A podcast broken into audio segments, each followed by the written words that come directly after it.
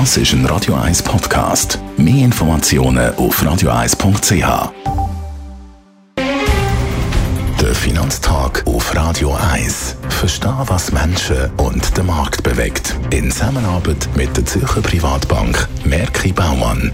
www.merkibaumann.ch Gerard Piasco, Anlagechef der Privatbank Merki Baumann. Wir schauen in die USA. Hat es da bei Überraschungen gegeben bei den Konsumentenpreisen? Die amerikanischen Konsumentenpreise sind zum Vorjahr 5,6 Prozent gestiegen. Man hat erwartet, dass sie weniger stark steigen. Und vor allem die sogenannte, äh, sorry, 6,4 Prozent, man hat erwartet 6,2 Prozent. Und die sogenannte Kernrate, wichtige Rate ohne Energie und Nahrungsmittel, die Inflationsrate ist eben 5,6 Prozent gestiegen.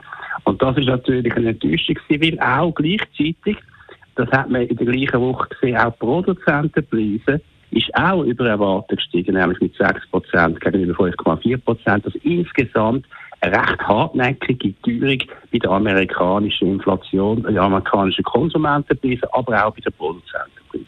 Welche Details sind interessant? Das Verhältnis von den Güterpreisen zu den Dienstleistungspreisen. Also vor allem, wenn man es zum Vormonat anschaut, dann haben wir gesehen, dass zum Beispiel die Kerninflation insgesamt 0,4 Prozent gestiegen ist zum Vormonat.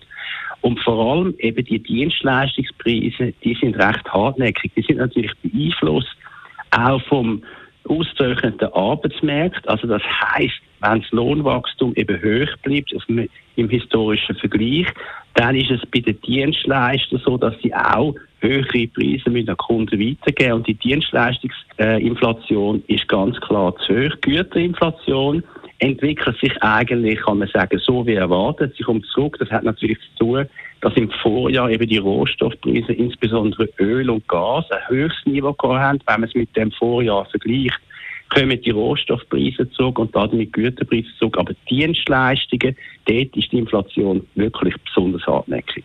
Und was sind die Auswirkungen? Ja, ganz klar natürlich auf die Zinserwartungen. Ich weiss nicht, wie viel Mal ich schon gesagt habe, dass die Zinssenkungserwartungen viel zu hoch äh, für das Jahr eingepreist worden sind.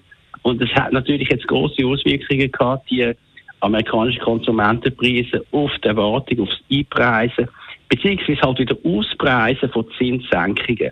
Also, man hat eigentlich bis jetzt gerechnet, dass der Höhepunkt von der amerikanischen Leitzins ist etwa bei 4,9 äh, Prozent, 5 Prozent vielleicht. Jetzt geht man eher davon aus, dass es 45 Prozent, also gar noch ein bisschen höher kann sein. Und das bedeutet unterm Strich, man muss mehr Zinserhöhungen als man bisher eben erwartet hat und gerechnet hat damit einpreisen. Darum sind auch die Obligationen übrigens unter Druck gekommen, darum sind auch die Aktienmärkte ein bisschen unter Druck gekommen, weil die Bewertung natürlich, wenn Zinsen eben länger höher bleiben, und mit dem muss man rechnen, übrigens auch in Europa, dass Zinsen länger hoch bleiben, dann dürfen die Bewertungen natürlich nicht so hoch raufgehen, sonst müssen sie wieder gegen äh, korrigieren und das ist, was wir gesehen haben. Danke vielmals für die Einschätzung, Gerard Biasco, der Anlagechef der Privatbank Merki Baumann. Der Finanztag gibt es auch als Podcast auf radioeis.ch. Präsentiert von der Zürcher Privatbank Merki Baumann. www.merkibaumann.ch